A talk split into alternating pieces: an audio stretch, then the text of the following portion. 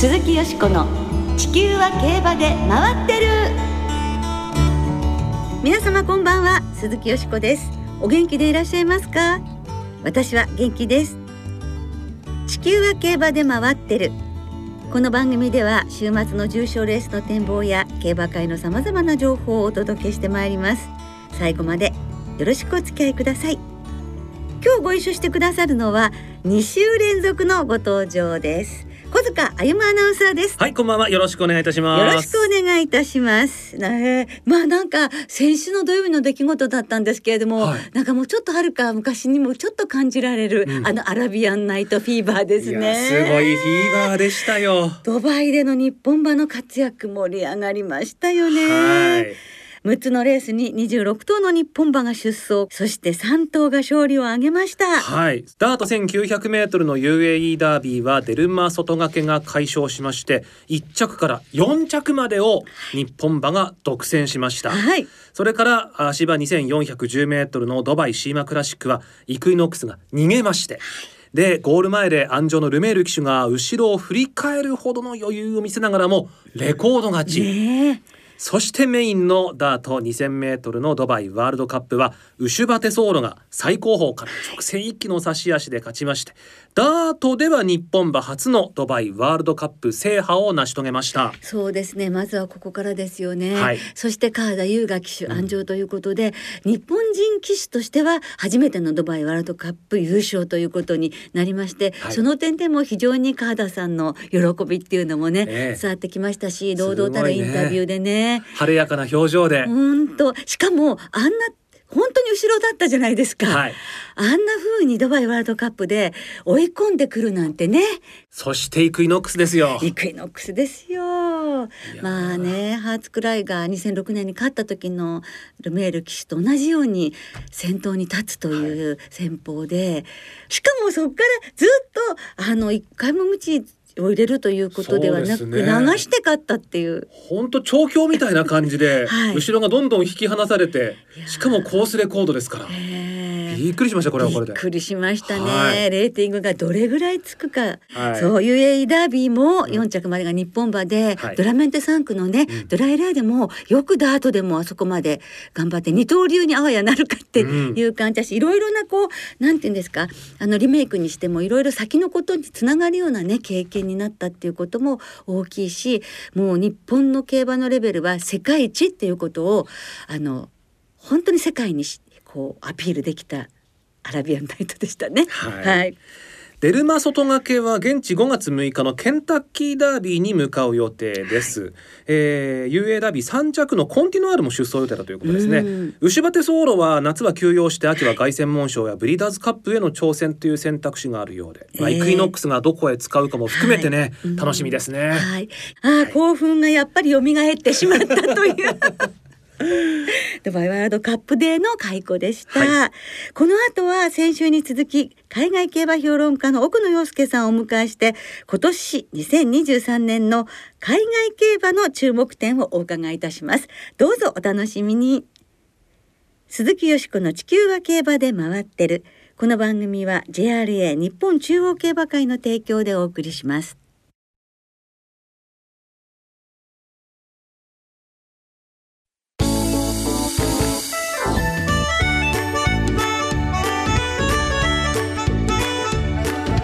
鈴木よしこの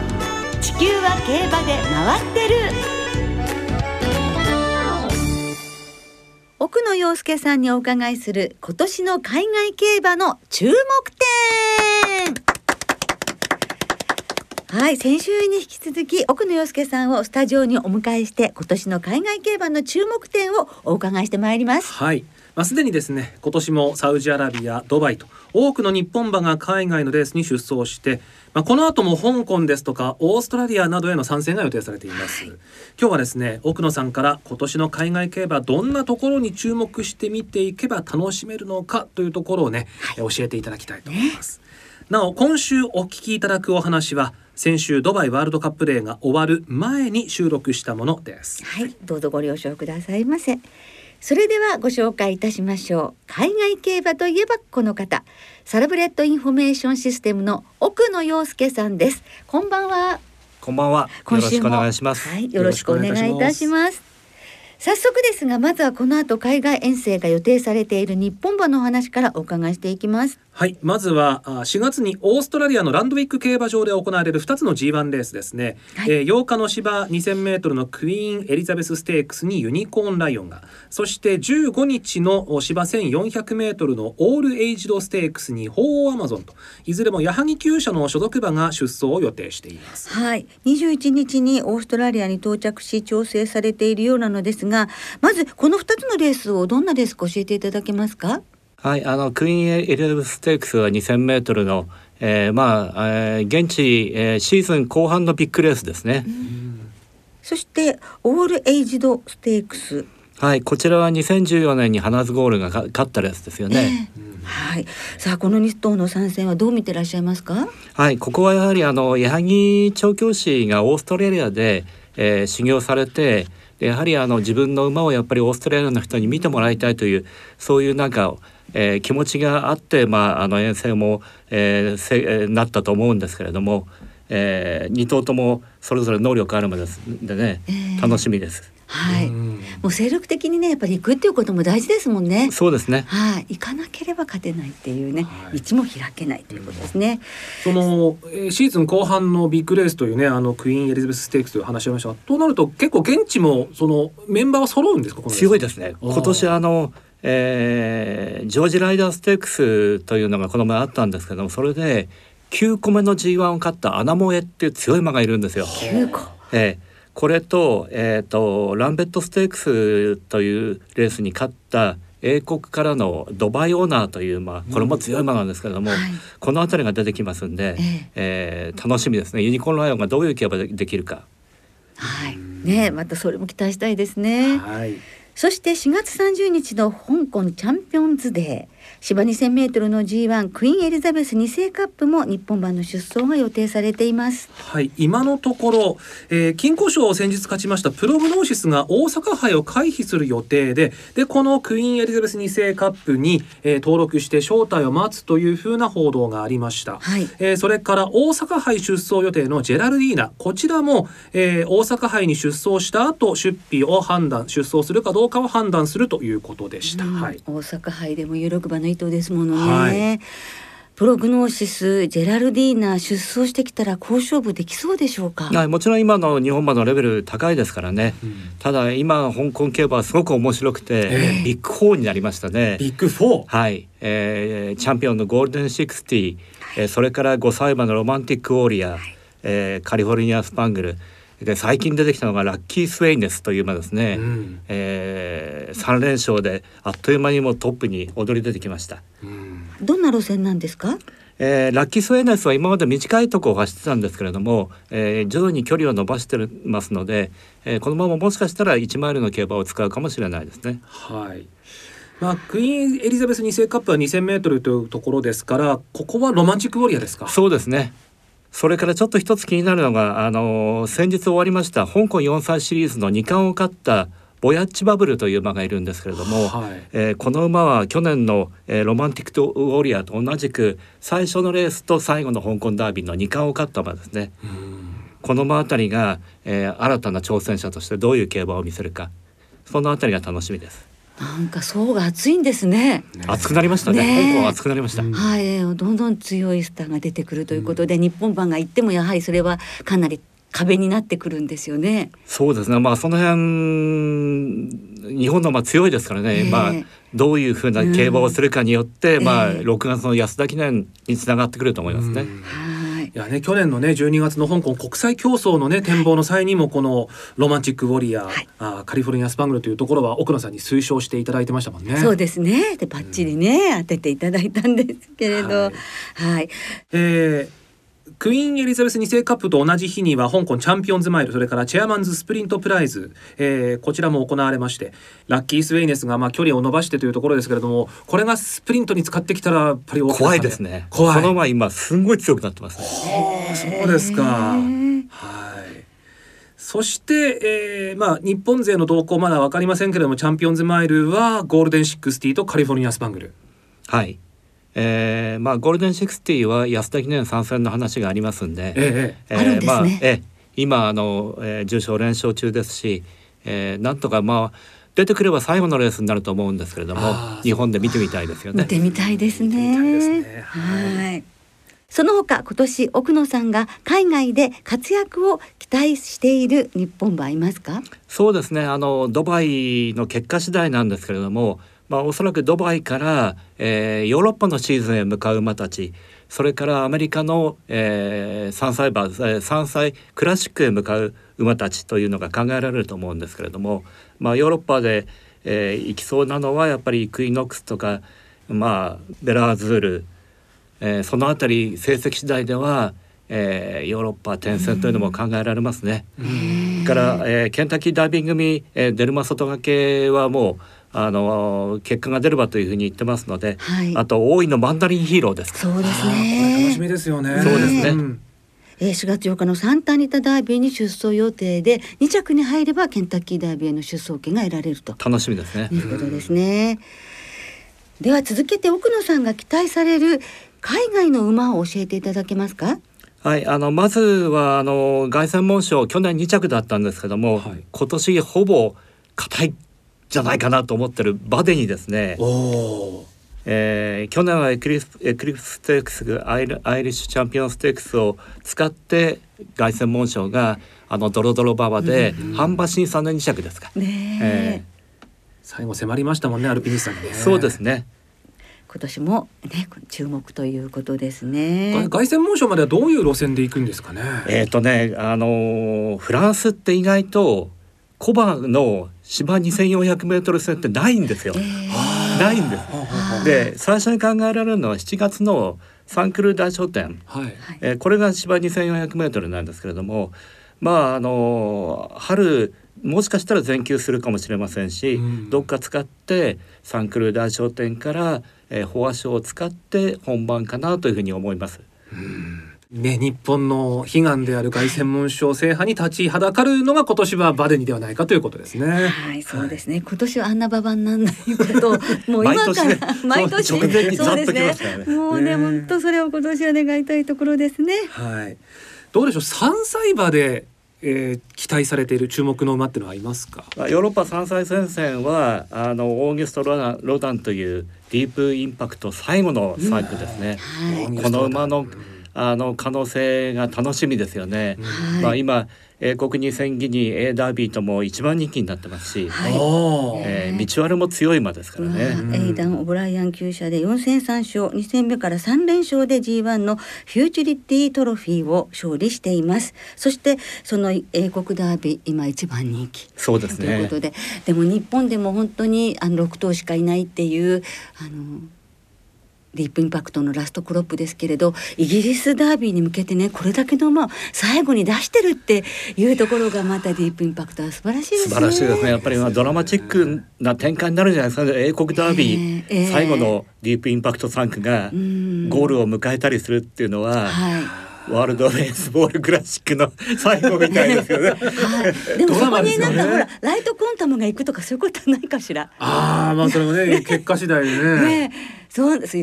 登録してるかなとかいろいろ聞いて そんなね日ね、うん、えー、日英のね、えー、ディープインパクトのラストクロップの対決なんていうのがあったらでももう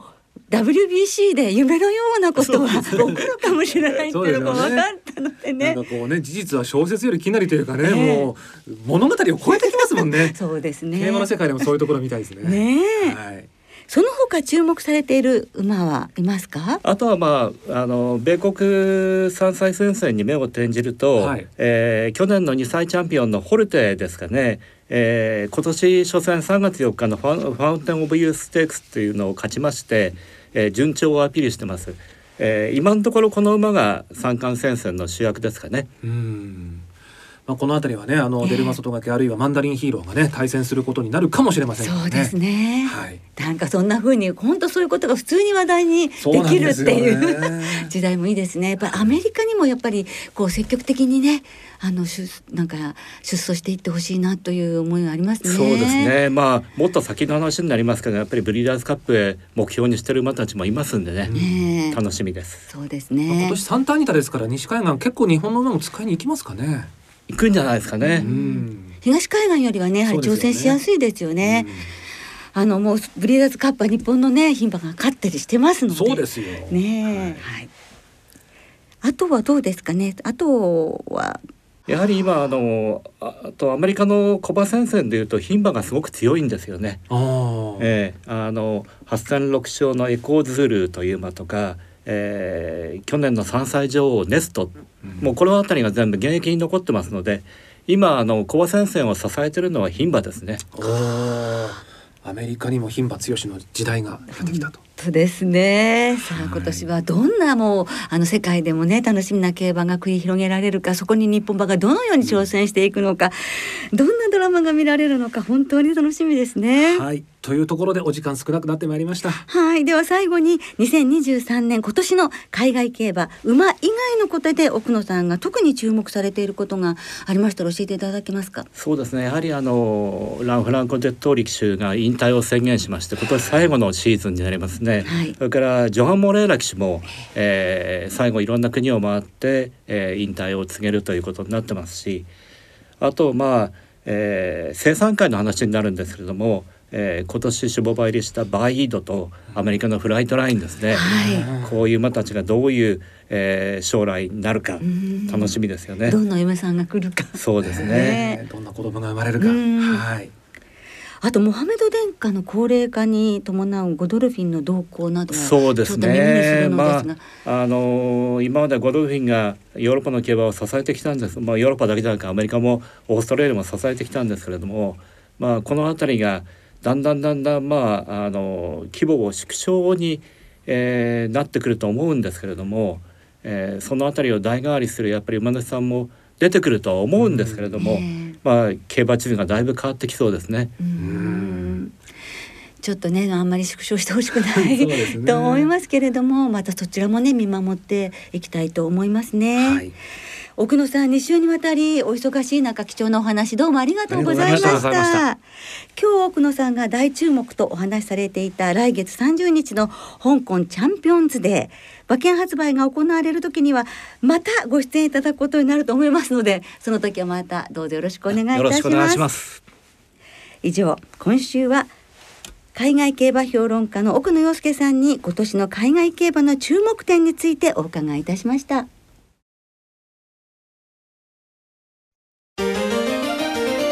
鈴木よしこの地球は競馬で回ってるここからは週末に行われる重賞を展望していきましょう。今週は土曜日に中山でダービー強チャレンジトロフィー日曜日に阪神で大阪杯が行われます、はい。まずは日曜日に阪神で行われる芝2000メートルの G1 大阪杯を展望していきましょう。はい、まあドバイにね退去して有力馬が遠征した、えー、にしては、にしてはとも変ですけれども、この大阪杯も16頭いいメンバーですよね。えー、G1 ホース5頭含んでいますからね、うん、だから層が厚いんですねやっぱ今日本競馬この辺ね。本当ですね。うんえー、金曜正午時点で阪神の天候曇り芝が涼ダートも涼で、はい、日曜日の阪神は晴れ時々曇り。まあ先週先々週とね、うん、週末お天気崩れた中での競馬がね、はい、続きましたんでね、えー、今週久しぶりに週末雨の心配なさそうです。ですね。うん、はい。ということで大阪杯、はい、ね、えー、いいメンバーの中で、よしこさんはどの馬を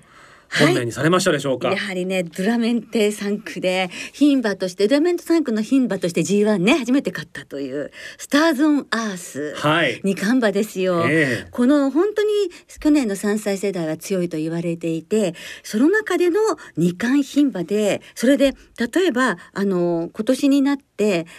スタンディングローズがオークス2着秋華賞を勝ってで今年は中山記念の5着ですし、はい、ナミュールはあのオークス3着そして秋華賞2着それで東京新聞杯2着というふうに男馬と混じっても本当に検討しているので、はい、スターズ・オン・アースも戦えると思うんですね、うん、それで秋華賞の時には本当にもうあの骨折明けっていうのがあったにもかかわらず出遅れたにもかかわらず、最後直線縫うようにしてすごいもう伸びてきたじゃないですかあの番組の中をね、うん、あれを見た時すごい精神力だと思って男馬と戦えると十分に信じてですね、本命にいたします。はい、そして、えー、相手3頭にして4頭ボックスにします。はい、やはり、えー、1歳年上のお姉さんジェラルディーナ、はい、そしてジャックドール、うん、4泊流星。もうすごい大流星なんて咲くと言ってもいいからね でも綺麗なねジャックドール、ええ、そして私毎日王冠からファンになっています。ダノンザキット、はい、この4頭1番9番11番13番の4頭生まれんボックスで参ります。はい。小塚さんは？私はですね今名前が挙がったダノンザキットはいこれまあねあの本編で、えー、奥野さんにお話しいただきましたが2走前香港カップで戦ったロマンチックウォリアーってすごい強い相手の2着だったんですよ。えーまあ、同じ距離の右回りで今回、まあ、前回ちょっと度外視してね開幕記念はね、えー、えー、いい競馬をね、うん、横山和夫騎手との初コンビも魅力ですし、はい、楽しみにしてます。なんか前走でガス抜きができてるといいですね。そうですね、ね、はい、本番に向けてのひと叩きになってればいいなと、はい、えー、思っておりますさあ続いてはですね中山で土曜日に行われます芝 1600m ハンデの G3 ダービー卿チャレンジトロフィーを展望してまいりましょう。今週から芝コースが B コースに変わるということですけれども、はい、さあこちらはよしこさんどうですか？ハンデ戦ちょっと難解ですけどもね。難解ですね。ですけれどももう心は一つラストグルーヴ3区ですよね エアグルーヴのエアグルーヴ決闘で、えー、もうラストグルーヴですよ、で父がロードカナロはなりましたけれども、はい、レッドモンレーブ。モンレーブです、はい、え筋量も前走から1キロ軽くなるというのはいいと思いますし本当に大崩れのない安定した成績ですからね、うん、えー、あのこの先も非常に楽しみにしたい4歳馬ですよね、はい、えー、このレッドモンレーブそれからジャスティンカフェマテンローオリオンそしてゾンニッヒ、はい、どうしようかこの4頭のボックスにするかここにですねインダストリアを入れて5頭4頭に流すか。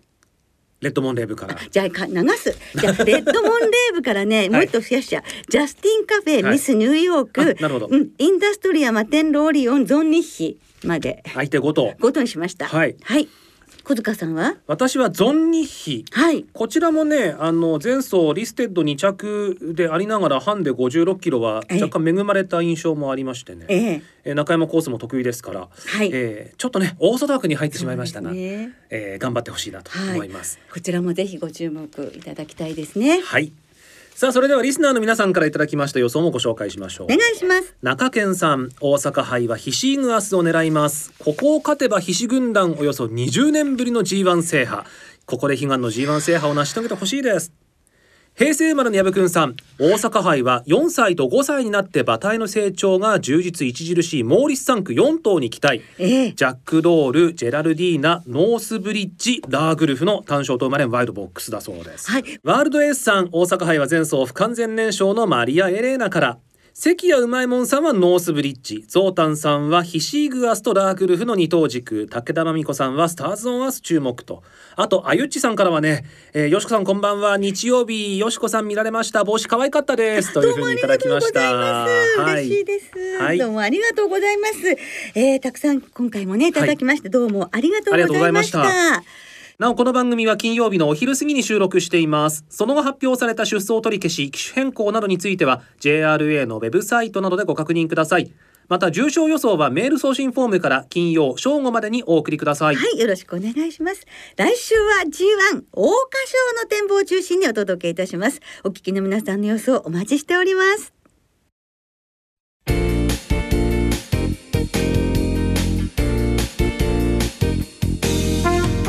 そろお別れの時間となりました。今週末は中山と阪神2つの競馬場でレースが行われます。今週も中山阪神ともに指定席券入場券を事前にインターネットで購入された方そして事前予約なしの当日現金発売入場券を購入された方がご入場いただけます。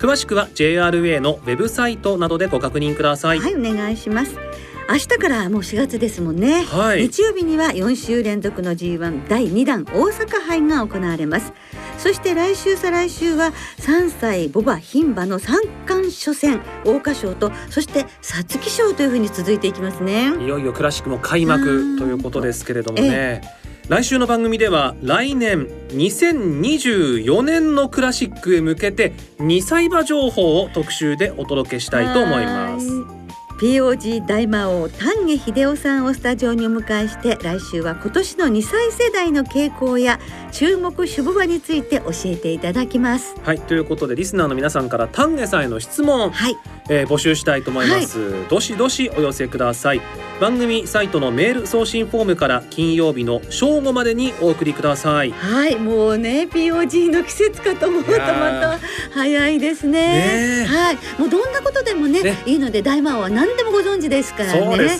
はいお寄せくださいね、はい、お願いします。